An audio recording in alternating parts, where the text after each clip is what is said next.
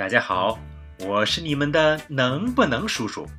今天呀，我要给大家讲一个能不能在水里呼吸的故事，而且是人在水里呼吸哦。那么就请跟我一起走进故事的世界吧。这可是你们最爱的齐小星的故事哦。齐小星不爱说话，那没办法，他遇见陌生人就脸红，话都憋回肚子里去了。小伙伴们见他这样，就渐渐的不理他了。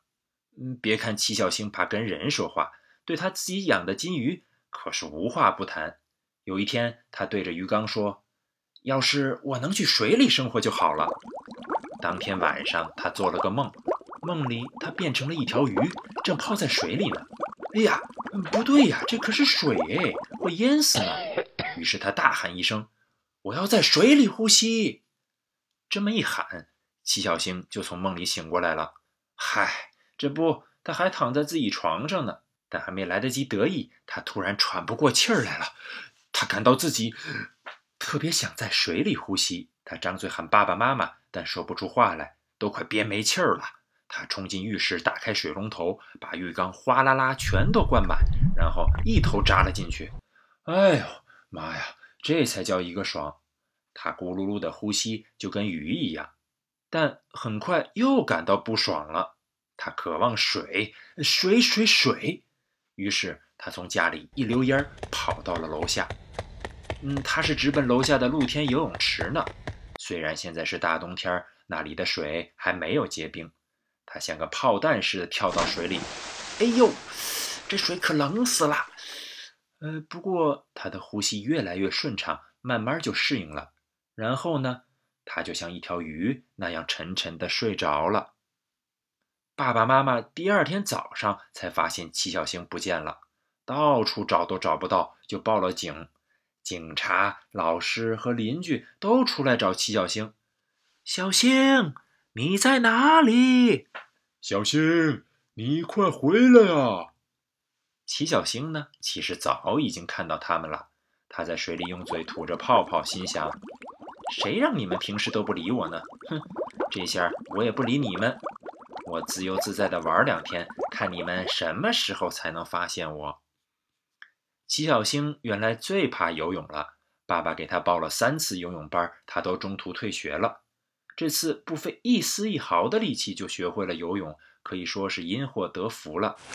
他在水里一会儿上浮，一会儿下潜，一会儿到游泳池的这边，一会儿游到游泳池的那边。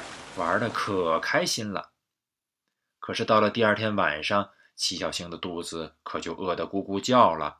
他又想到自己养的金鱼，平常都是他投喂食物，爸爸妈妈从来不记得。齐小星自己很饿很饿，又担心金鱼，就忍不住了。他决定回家。他先在水里深吸了一口气，然后冲出水面，一溜烟跑回了家。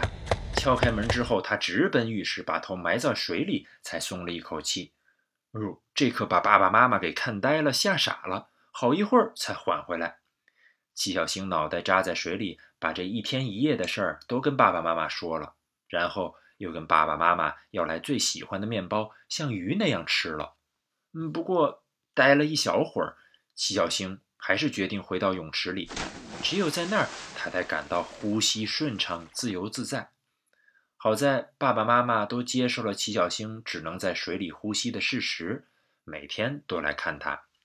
就这样啊，齐小星好多天没有去学校了，一个人待着也很烦。于是他爸爸就推来一台巨大的液晶电视，放在泳池的边上。喂，小星，你把头冒出来一下。齐小星爸爸站在泳池边上说：“教室里安装了摄像头。”可以实时转播老师上课哦，呃，你从液晶电视上就能看见喽。齐小星心想：“嘿，我都逃到水里了，怎么还要学习呢？”但当他从转播里看到同学们认真的表情，就觉得：“嗨，学就学吧。”齐小星住在泳池里的新闻传开了，把电视台记者和网络达人都吸引了过来。好多记者用摄像机对准水面。齐小星，在水下呼吸是一种什么样的感觉呢？哎，齐小星，你在水里怎么吃东西？齐小星，你要是想上厕所了该怎么办呢？这些问题弄得他不胜其烦。还有的人使劲拍打水面，让齐小星从水里露脸儿，这样他们就可以举起手机自拍了。齐小星只好躲到了水底，直到夜深人静才敢浮上来。爸爸看到这些场面，总是把人群轰开：“哎，各位让一让，不要打扰我们家孩子学习嘛。”齐小星看到电视转播中的同学们，他们都躲在课堂里安安静静的上课。镜头扫到了教室后面的黑板，上面用很大很大的字写着：“齐小星加油，我们等你回来。”齐小星的眼泪都流了出来，和水融为了一体。话说，爸爸妈妈也没有闲着，他们想了个办法，要在齐小星的教室里修一个玻璃屋，嗯，就跟水族馆的玻璃屋差不多。里面注满水之后，齐小星就可以住到里面了。听到这个消息，齐小星又高兴又担心。高兴的是，因为嗯，可以不用再看电视转播了；而担心的是，哎呀，如果同学们还不理我，该怎么办呢？这天上午，躲在水底的齐小星又听到几个人在池子边上喊：“齐小星，齐小星！”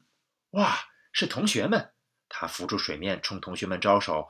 嗯，但很快就又害羞了，想要往水里躲。同学们鼓励他，还跟他玩起了投喂面包的游戏。这可是齐小星自己要求的哦。反正他不爱说话，玩游戏的时候就不用说话了。同学们向他道歉，他嘴里嚼着面包说：“嗯哇，嗯，没关系，嗯，原来是我太害羞了。”终于，玻璃屋修好了，爸爸妈妈还专门监督了整个的灌水的过程。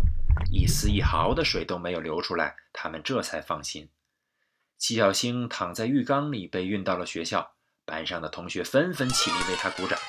他感到大家的目光都投射在自己的身上，连教室里的灯光也都投射在自己身上。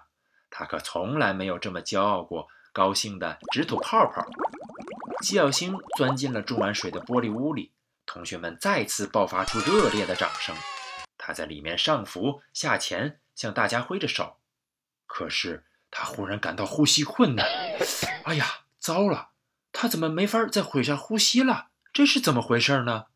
他的笑容僵硬了，使劲拍打着玻璃。就在这个时候，齐小星猛然从梦中惊醒，他发现自己躺在床上，感到呼吸困难是因为被子捂住了脸。他掀开被子，大口呼吸着新鲜的空气。他看着窗外照进来的阳光，觉得很温暖。唉，原来这又是一个梦啊！然后他起身下床，给鱼缸里的鱼儿们喂食去了。